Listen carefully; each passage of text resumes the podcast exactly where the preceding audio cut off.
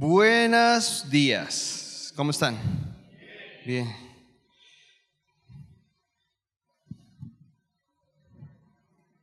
Jordan está en todo, ¿no?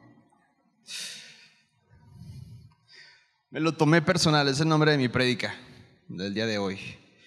Ah, disfrútenla y si Dios les habla, qué chido también, ¿verdad? Vamos a orar, Padre, gracias Dios por este día. Gracias, Padre, por este día que nos das de estar aquí juntos. Háblanos, muévenos y, y en el nombre de Jesús. Amén. Amén. Ah, Andy y yo, bueno, hemos estado hablando del libro de Santiago. Hoy, ya, hoy es el último, se los prometemos, es el último. Hoy en día todos son bien santos, después de todo lo que hemos predicado aquí durante tres meses. Y hoy me tocó a mí cerrar ya la serie. Fue un tiempo genial, demasiado, pero genial. Qué bueno que ya vamos a brincar a otras cosas también. mi esposa y yo, Andy y yo, no sé si sepan, pero pues venimos de Tepic. En Tepic estuvimos trabajando en un instituto bíblico y, parte de nuestra chamba era, era, ya, ya lo pueden quitar, ya pueden poner la imagen de Santiago si quieren. Al rato se los, al rato se los voy a volver a pedir, ¿eh? así que, que esté lista ahí. Y parte de nuestro trabajo, de André y mío, en, el instituto, era, pues dábamos clases, eh, pero más, más acá era, era, era el discipulado con chicos. Era el estar con ellos, el trabajar con ellos, hablar con ellos, invertir en ellos, salir con ellos, pasar tiempo con ellos, llorar con ellos, reírnos con ellos, cosas así. Y dentro de todo eso también estaba el revisar los reportes bíblicos de cada libro de la Biblia. Oh Dios, qué cosa. Era bien fácil leerlos. Bien fácil leerlos, pero la última pregunta era esta, como, ¿Qué voy a hacer de manera práctica con todo lo que he visto ahorita? ¿O qué me queda a mí de todo lo que leí? Y todos siempre decían, no, pues Dios me ama. ¿Qué?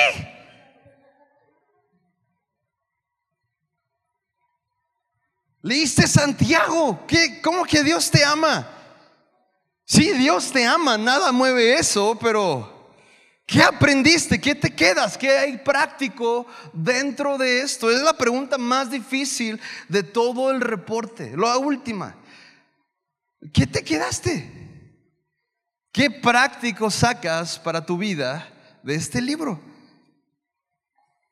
Cuando les tocaba leer la escena de Jesús eh, intercambiado por Barrabás y, ¿qué, ¿qué ves aquí? Y era no, pues que hay gente muy mal en este mundo, la verdad.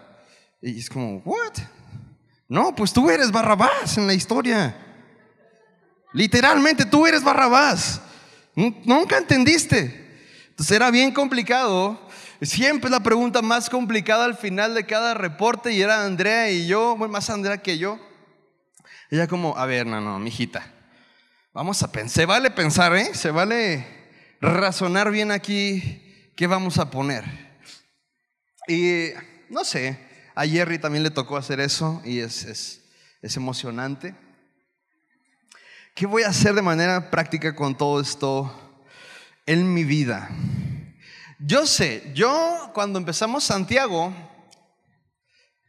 y tal vez algunos de ustedes, tú hubieras deseado, yo hubiera deseado que Santiago hubiera sido una obra de teatro o poesía, ¿no? Para nomás disfrutarla y listo.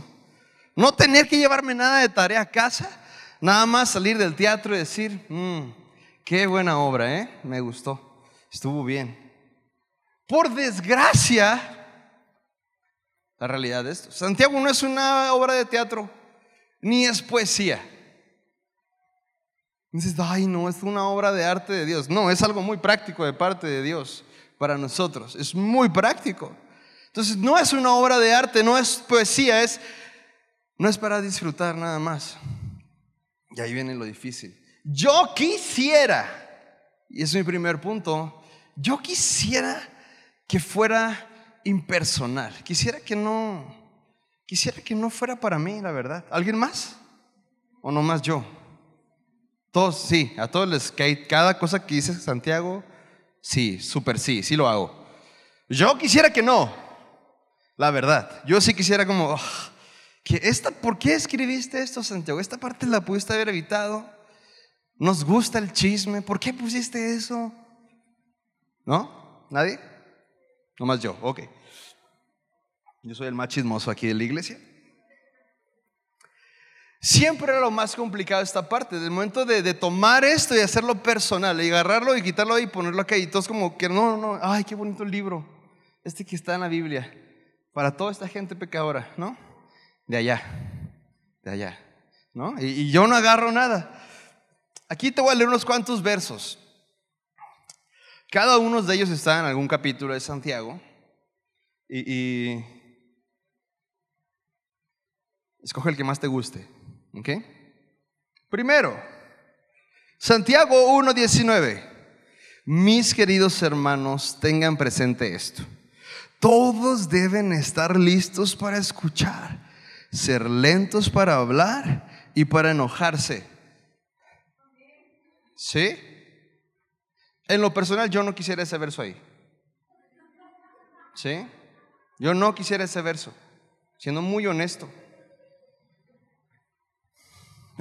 Tú vas a decir que tú ni eres enojón. Sí, pero aquí finjo que no me enojo mucho. Mi esposa sabe que sí me enojo. Hermanos míos, pero soy el único que finge. Nadie más finge aquí. Está bien. Hermanos, Santiago 2.1 dice, hermanos míos, la fe que, tiene, que tienen en nuestro, en nuestro glorioso Señor Jesucristo no debe dar lugar a favoritismos. A su mecha, ¿no? ¿Cuántos trabajan aquí en gobierno? Este verso es para ustedes. Y para nosotros también. Y para nosotros también. Es para los de CFE. Santiago 2.14. Dice, hermanos míos, ¿de qué le sirve a uno, a, uno alegrar que tiene fe si no tiene obras? ¿Acaso esta fe podrá salvarlos? Y, y es la que me tocó compartir a mí, pero es como, quisiera que no estuviera este verso. Es demasiado práctico, ¿no? Ok, una pregunta, porque a ver si estoy con la gente correcta. ¿Todos aquí aman a Dios? ¿Alguien aquí ama a Dios? Levanta la mano, por favor. Quiero verte, levanta la mano. Si sí, lo amas. Si no lo amas, no lo levantes, está bien. Ok, tres que no lo aman. Muy bien. La mayoría lo ama, está bien. Ah, pues esto es para nosotros, ¿sí? Y ya una vez que lo amas, la siguiente parte, y ya lo aceptaste como Señor Salvador, y ya estás, dices, no, yo soy Cristo machín, y todo, ok, Él va a llegar y va a empezar a hacer cambios. Y luego dices, y a veces queremos dejar todo en cambios internos, y así, y es como, sí, sí pasan, y son instantáneos, te declara justo en un instante. Sí, y entonces en un proceso de justificación y todo esto, sí, esto va acá, esto va cambiando. Pero junto con eso vienen muchas disciplinas y cosas muy prácticas que yo tengo que, por amor a Él, adoptar en mi vida. Y las voy a ir adoptando. Pero hay muchas cosas muy prácticas.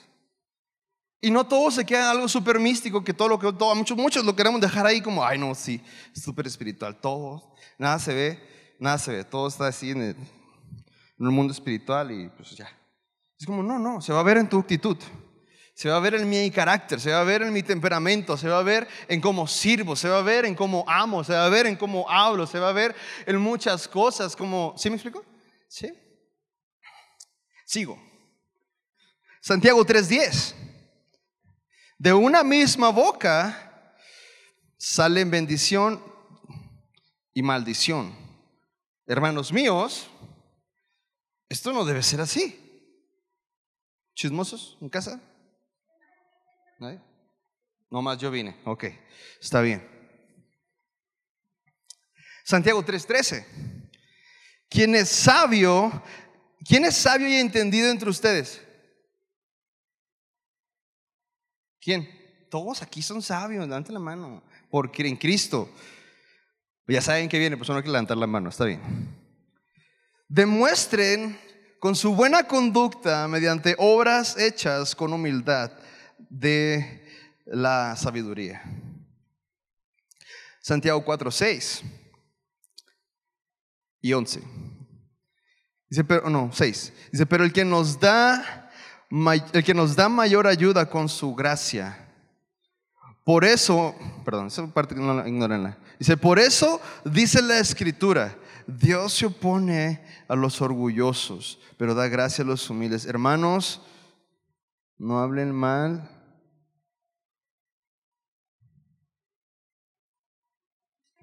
No hablen mal. Nadie, nadie, pudo completar esa parte. No hablen mal de otros. No hablen mal de otros. Nada más. Dice esto. Muy práctico. Quisiera que no estuviera ahí. Yo sí quisiera que no estuviera ahí. ¿Ok? Santiago 5, 7. Dice, por tanto, hermanos, tengan paciencia hasta la venida del Señor. Miren cómo espera el agricultor que la tierra dé su precioso fruto. Y con esa paciencia aguarda las temporadas de lluvia. ¿Cuántos aquí es como dices, este, pues, ya son pacientes? Esto fue el primer, hace tres semanas. Ya, ya somos pacientes. Ya estamos ahí echándole ganas a la parte práctica de capítulo 5 de Santiago. 5.16.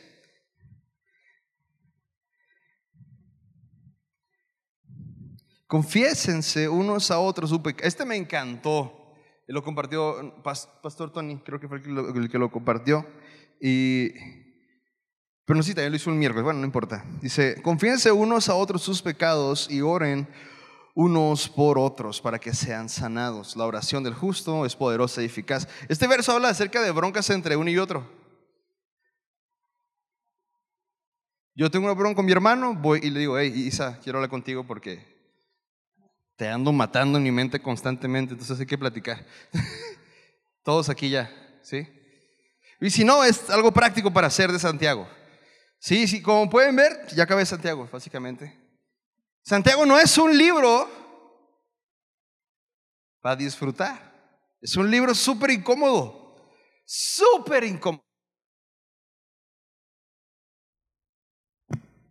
Ah, es un libro súper incómodo. No es cómodo, es, es, molesto. Porque nos da ahí donde. Ya sabes dónde me duele, Dios. Ahí estás. Dale duro con Santiago. Y, que no me enoje, que me calme, que no hable de más, que no sé qué, que no sea chismoso. Ah, Dios, que arregle mis broncas con mi prima. ¿Por qué me pides esto, Dios, no? O con tu suegra.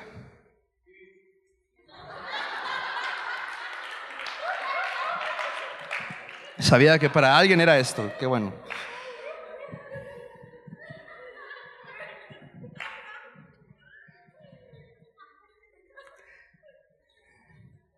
Es un libro muy práctico. Es un libro súper práctico. Agregué un último verso, pero es de Juan, Juan 13:35. Dice, de este modo todos sabrán que son mis discípulos, si se aman los unos a los otros. Ese verso suena bien bonito. Dentro tiene todos los otros versos que leí antes. ah, ¿verdad? No, a mí me gusta este verso, dice, no, ámense unos a otros y pues, así van a saber que son mis discípulos. Pero ese verso, ese verso, nada más ese verso, tiene toda la carta de Santiago adentro de ese verso. A su mecha. Pueden decir a su mecha, ¿eh? no es grosería. O en el norte no es grosería, no sé, aquí. Y yo sí digo, quisiera que no fuera para mí. Pues una cosa, el propósito, voy a citar a Eugene Peterson, no soy yo, yo no digo cosas tan geniales. Mira lo que dice. Dice, el propósito de las escrituras es decir a la gente, corriendo el riesgo que se moleste, los misterios de Dios y los secretos de su corazón. Hablarles claro y llevarnos a la confesión. No es un paseo por el parque. No siempre te vaya a llevar a pastos de a descansar junto al lago con pastos verdes. No siempre va a ser así. Hay días que va a tener que leer Santiago. ¿Sí? Y va a ser más como una subida a una montaña bien difícil. Y él tiene un chorro de condición. Y tú vas atrás de él. ¿No? ¿Alguien ha ido con alguien así la montaña? Es bien difícil. El otro va como cabra, así brincando de piedra en piedra. Y tú así como... Algo así. No es un pasto verde junto a un lago. Es algo así. Mi punto número dos es, es, es personal. Al final de todo, y hablando con chicos del instituto, es como, no, no puedes nada más decir, es para alguien. Ay, sí, qué bonito. No, tiene que ser algo mío. Porque Dios no está hablándole a todos, está hablando a ti. Dios no le habla a todos, me habla a mí. A mí me está hablando y llega un punto en que yo tengo que decidir, esto es personal. Me lo, tomé personal. Aquí pueden poner la imagen de Jordan otra vez atrás, si lo tienen ahí. Me lo tomé personal.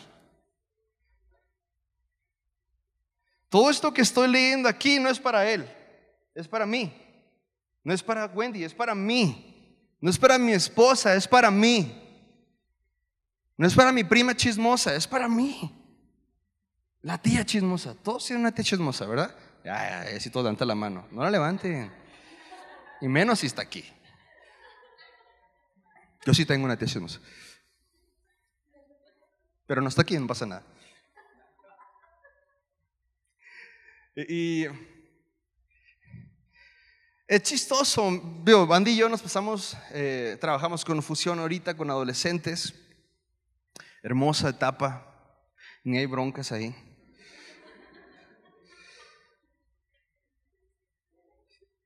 Y todavía nos damos el tiempo de hacer un campamento con ellos, sin papás, nada más con ellos, siendo responsables de cada una de esas vidas. No sé quién está más mal, ¿verdad? Es personal. Y llega un punto en, tu vida como cristiano, en mi vida como cristiano, que yo tengo que decidir si voy a ser intencional o no. ¿Voy a ser intencional en esto o no voy a ser intencional en esto? Yo sé que está el verso, no, poner miel, querer como el hacer. Y dices, no, es que no, no lo ha puesto. No ha puesto el querer como el hacer en mí, Dios, por eso no lo he hecho todavía. No, no seas flojo. No puedo ser flojo a ese punto. No todo va a ser así. Hay muchas cosas que me van a tocar a mí ser intencional en mi vida, en qué voy a hacer. Intencional en mostrar todo este carácter cristiano al mundo. Este carácter de, ah, no, se equivocó el mesero, hizo una tontería y te tiró el plato, tu comida, va a tener que esperar otra media hora que sea otro plato y tú, ¿qué? No es posible. Pagué por esto, voy a pagar por esto. Y ya fuiste como el hijo del diablo, no fuiste cristiano ahí. Y era una buena oportunidad para mostrar el carácter de Cristo, pero no. Hay muchas cosas muy prácticas en las que nos toca ser súper intencional. Donde es o te vale o eres intencional, una de dos. No puede ser las, no puede ser como, no, es que no tuve oportunidad. No, ¿te valió o fuiste intencional? ¿Me valió o fue intencional? ¿Me va a seguir valiendo o voy a ser intencional esta vez? Y eso es muy personal para cada quien. Mateo 7, 24 27 dice, por tanto, el que, el que me oye, el que oye estas palabras y las pone en práctica es como un hombre prudente que construyó su casa en la roca. No quiero a nadie decir, sí, sí, ya sabemos que sigue. No. La pregunta es, ¿te importa? ¿Te importa este capítulo, este verso? ¿O no te importa? ¿Me importa o me vale? ¿Te importa o te vale? Tienes que decir, tú no me digas, porque todos fingimos en la iglesia. Piénsalo en tu casa, piénsalo en voz callada en tu mente. ¿Te importa o te vale esta parte? Mira lo que dice, cayeron las lluvias, crecieron los ríos, soplaron los vientos, azotaron aquella casa con todo, los que, el que construyó en la, roca, ¿va? Dice, ah, Con todo, la casa no se derrumbó porque estaba cimentada sobre la roca. Pero el todo de que oye estas palabras y no las pone en práctica es un hombre insensato que construyó su casa sobre la arena. Cayeron las lluvias, crecieron los ríos, soplaron los vientos, azotaron esta casa y esta se derrumbó. Y grande fue su ruina. ¿Vas a considerarlo o no vas a considerarlo en tu vida? Nos toca decidir, ser intencionales en esta parte.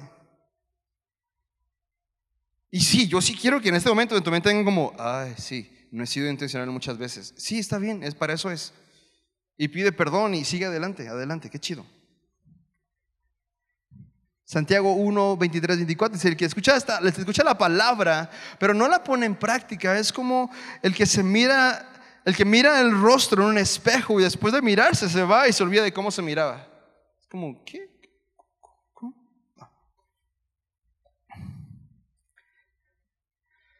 Hay una escena en que Jeremías habla con el, con, bueno, no pudo hablar porque no lo quería, pero con el rey Joacim, justo antes de, que, de caer en cautiverio en Babilonia. Y Dios le manda a Jeremías, Jeremías, escribe en un rollo en blanco todo lo que te he dicho, todo lo que va a pasar, escríbelo y dáselo y que llegue a este, ¿no? y, y Jeremías escribe junto con Baruch, Baruch era su escriba, estaba escribiendo ahí, estaba, escribiendo todo lo que Jeremías le decía, prepara un rollo, y ese rollo básicamente era como, ah, ojalá el rey agarre la onda y diga, okay, no te claves, esto sí es de Dios, como hay que, hay que dárselo al pueblo, hay que cambiar nuestra, nuestra manera de, de, de accionar, de ser, nuestra vida práctica, tiene que cambiar porque está todo esto en la mesa y todo, ¿no? Jeremías escribe este rollo el libro de Jeremías. Y está, escribiendo, se lo mandan al rey. Cuando el rey lo tiene delante de él, estaba en su casa de invierno, frente a una chimenea bien chida. Y llega Baruch, bueno, el papá de Baruch, que estaba en la mesa directiva de, del rey. Le dice, rey, tienes que leer esto. Lo hemos leído nosotros y sin duda es palabra de Dios. Debemos considerarlo. Y el rey, léemelo, a ver. Y se lo empiezan a leer y el rey nada más...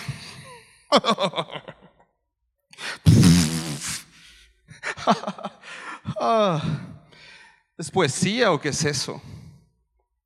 Es algo para disfrutar nada más una vez y listo. Justo después de acaban de leerle el rollo al rey Joacim. El rey Joacim parte el rollo en varias partes y lo echa al fuego, se quema.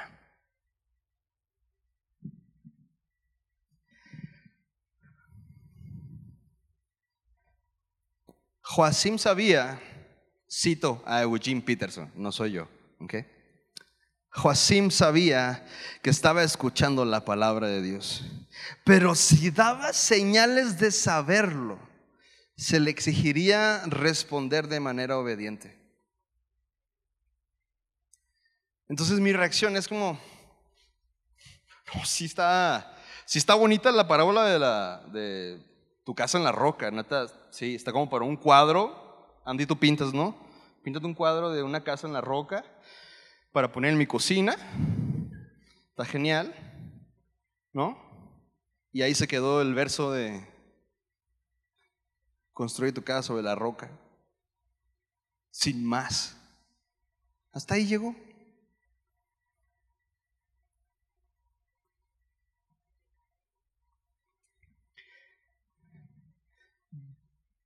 Al final queda en cada quien. ¿Qué tan intencional voy a ser? Un pastor jamás te va a decir qué tan intencional tienes que ser. Nada más exponemos lo que está en la palabra y a cada quien le toca decidir si va a obedecer, si vas a, rendirte ante la palabra o no. Al pastor que predica estas palabras tiene que decidir si voy a ser intencional con lo que acabo de leer y voy a ser obediente a esto también. A todos nos toca en lo personal hacer esto. ¿Me ayudan con el, con el teclado, por favor? Y mi tercer punto, que es una pregunta,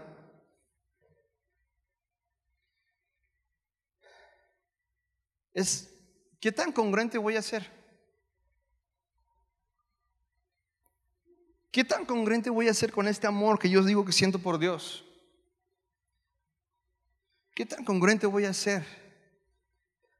No es fingir, para que no quiero que sienten como, ay, no, como dije, como dije que lo amo, tengo que, ya no digo groserías yo. Ya no tomo, ya no hago esto, ya no hago lo otro, ya no, porque ya, es que ya soy cristiano, ya amo a Dios. Y no, la verdad es que en tu relación con Dios va a haber cosas que van a ir cambiando. Él no quiere que diga, Él no dice como, eh, si aceptaste hoy y te, te declaré justo hoy, hoy tienes que decidir ya, fingir aunque sea, que ya no eres tan pecador como antes. No, no, no existe tal cosa en la palabra. ¿Ok? No existe eso. Pero sí empieza a haber un cambio en nuestras vidas a través de una relación constante con Él.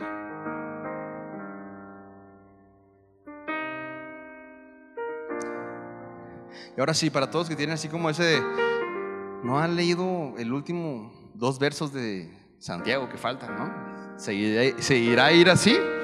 Aquí están, Santiago 5, 19, 20. Hermanos míos, si alguno de ustedes se extravía de la verdad y otro lo hace volver a ella, recuerden que quien lo hace volver a un pecador de su extravío, lo salvará de la muerte y cubrirá muchísimos pecados. Listo, terminamos Santiago.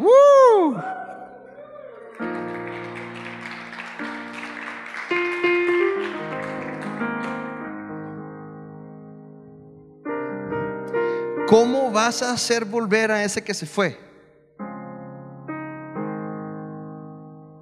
¿Cómo lo voy a hacer volver si mi vida, si en mi vida no soy intencional y soy congruente afuera? ¿Cómo? Es otra vez, es un, ah, ah, qué bien, oh, me encanta eso de que cubre multitud de pecados, está muy bien. ¿Cómo? ¿Cómo lo voy a hacer?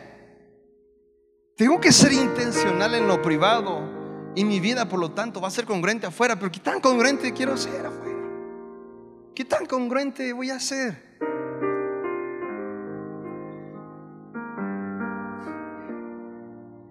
He estado yendo a terapia por mi rodilla. Ya hoy estoy sin muleta. El viernes empecé sin muleta. Estoy muy cansado. Pero en estos días que he estado ahí, cada vez que voy, el, chavo que me atendió desde el inicio, cero cristiano, cero nada, ¿no? Algo, quién sabe qué. Y desde que llegué, obviamente ellos pues ya tienen la, imagino la política, sácale plática al paciente para que empiece a ver como más conexión, se sienta más tranquilo, confiado y cuando tú le digas, camina, él se va a decir, sí, confío en ti, y ahí va a caminar, ¿no? Entonces, el que me atendió, el chico, ¿a qué te dedicas? Y le dije, ah, pues un pastor asociado en una iglesia, ahí estaba mi esposa y yo y todo, y él como... ¿de qué es? ¿Es cristiana o qué es? dije, ah, sí es cristiana. Y esto dio pie a un buen de preguntas, cuestionamientos, ideas marihuanas. Las mías, las de él estaban bien, ¿no? No, las de él, las de él. Y, preguntas y, platicar durante... Hemos estado casi un mes ya platicando bien intencionalmente él y yo. Y, y pareciera que él adrede movió sus agendas para que me toque siempre, yo siempre le toque a él. Porque cada que llego tiene una pregunta diferente, tiene una algo. Estás aquí, grita. No vino, ok. Espero que luego venga, está bien. Hemos estado hablando bien intencionalmente, yo, yo comparto con él, le platico. Le dije, no, este día está bien marihuana, tienes que entender esta parte de su gracia. Esto del sacrificio. Y su reacción es como... Me ponen una máquina a hacer como levantar así como una pesa así y, y, nos empezó a platicar y yo llevo 100 repeticiones y no me dice nada porque me está poniendo un chorro de atención a lo que estoy diciendo. Y dije, ya puedo parar, por favor, ¿no? dice, sí, ya, ya, para, está bien, ya, muy bien, vamos a otro, a otro aparato. Pero no estoy exagerando, de verdad, se los prometo, no exagero. Ojalá un día venga, a ver si viene el segundo, no sé.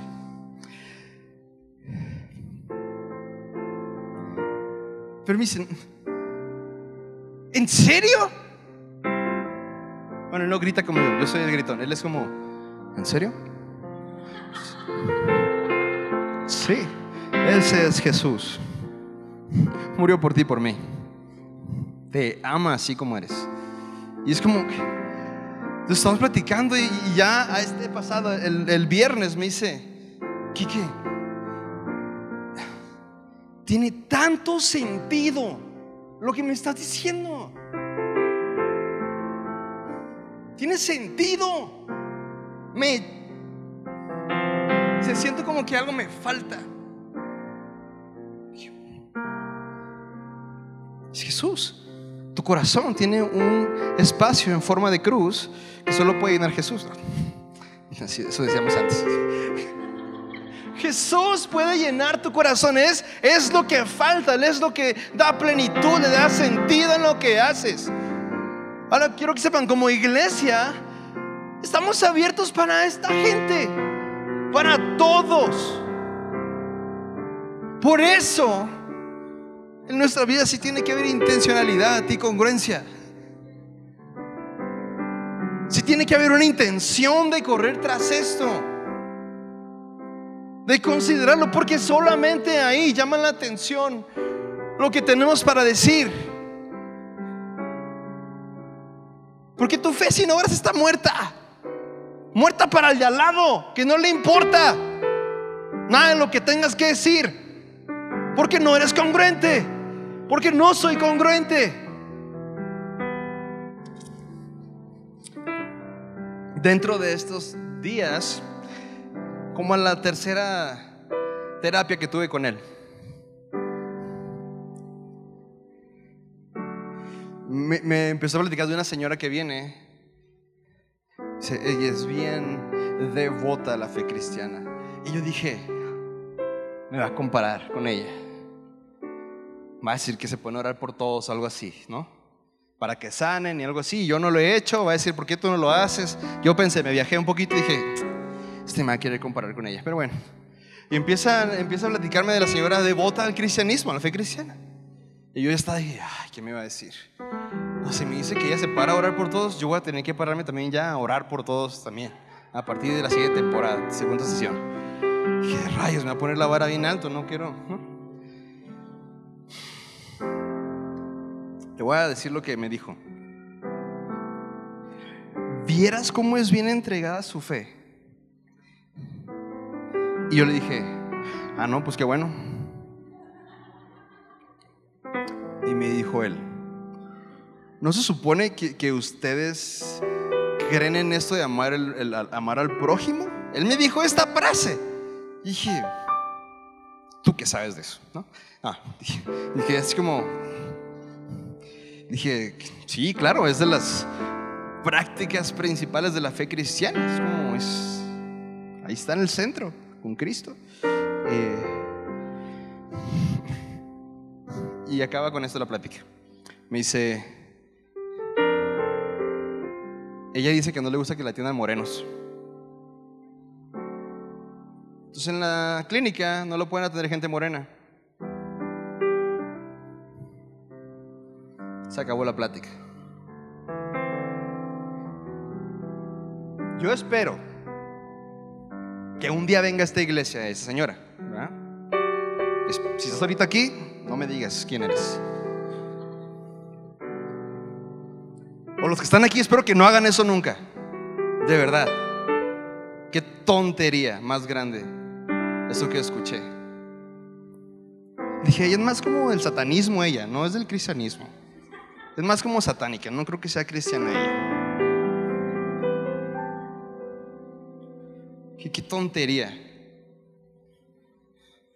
Obviamente esto despertó más preguntas en él y dije, eso se llama hipocresía.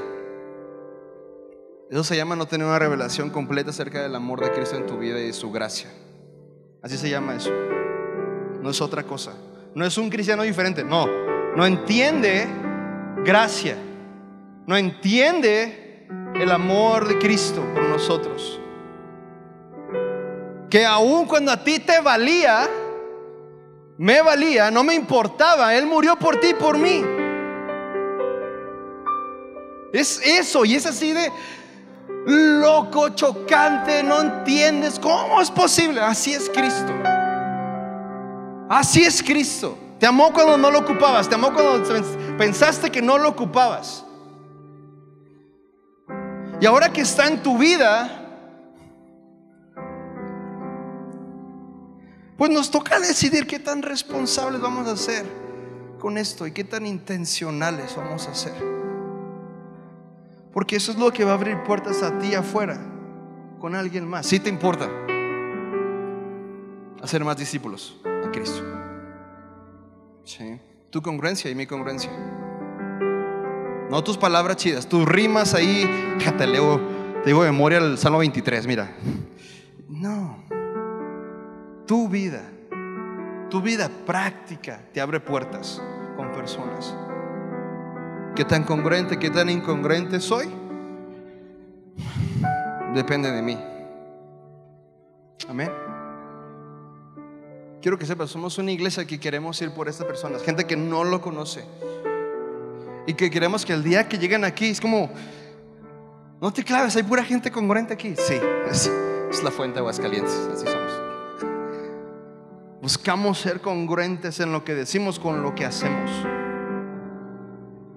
Estamos, André y yo trabajamos con adolescentes. Curiosamente, esta generación tiene que ser, ¿verdad? La más complicada del universo que nunca ha visto el mundo. Con ideas y, pensamientos y, y corrientes. Y ya no se tragan lo que les dices. Tan fácil como antes.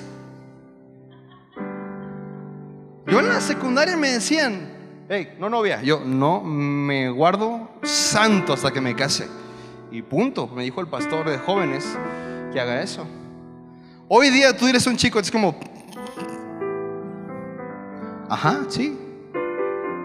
No le importa. Por años en la primaria te dijeron, maestros, no se agüiten, esto a mí en la primaria, otra primaria, muy mala. Es muy bueno reciclar el reciclaje. Hay una parte acerca del reciclaje en la parte de ciencias naturales. ¿Cuánto reciclaba mi escuela? Nada. Nada. Nadie te exigía congruencia en lo que decías. Esta generación es, del es la del diablo, decimos, porque no, les vale todo, son unos así. No, están esperando congruencia de parte tuya y mía. No, ellos no quieren escuchar, no, no. Sé congruente en lo que dices y lo que haces. Fácil. No, tienen un espíritu de que no les importa nada, no. Tú y yo nos gastamos ese espíritu hace tiempo atrás. No siendo congruentes. La iglesia se lo gastó por muchos años. No siendo congruente en lo que dice y lo que hace. Ora por esta nueva generación Ora por nuevos líderes, ora por líderes que están en liderazgo hoy, que si están haciendo esto, que, ah, sí, sí, sí, sí, sí, y no hago nada, Dios cambia su corazón. Cuida los corazones de los líderes, Señor. Porque hay una generación afuera que nos necesita. A ti y a mí, pero congruentes, no habladores. Ya no ocupamos habladores en el cristianismo. Vamos gente congruente. Lo que dice y lo que hace. ¿Vas a fallar? Claro que sí. Pero ¿qué, hacemos en ese momento que fallamos y, y dijimos que vamos a hacerlo? Pides perdón y sigues adelante. Lo que pasa es que nadie tampoco pedía perdón antes. El pastor decía una marihuanada, el otro se la creía, lo hacía, todo salió mal y el pastor como, Dios me dijo, arréglate con Dios, ¿no? Y es como, ¿what? Y Dios así como, ¿qué? Fuiste tú, yo no dije nada, ¿no? Pues ya no hay espacio para eso en la iglesia, perdón. Necesitamos unos cristianos congruentes que viven lo que creen, que somos intencionales por vivirlo. Amén. Voy a orar por ustedes si quieren, por se pueden poner de pie, por favor. Vamos a terminar. Y termino citando a Eugene Peterson. Yo no lo dije esto, ¿ok? Las escrituras no pueden ser usadas. Son la palabra de Dios exigiendo una respuesta personal. La palabra de Dios se dirige a nosotros y la única reacción apropiada es la respuesta reverente a Él. Padre Santo, pongo, este, pongo tu iglesia, cada persona en esta iglesia, Dios, en tus manos. A mí, a mi familia, en tus manos, Dios. Ayúdanos, Padre, a salir y ser congruentes, Dios, en lo que hablamos, lo que hacemos, Señor. Muévete con poder, por favor, Padre. Úsanos, Dios, como iglesia. Conquista esta ciudad con nuestra congruencia, Dios.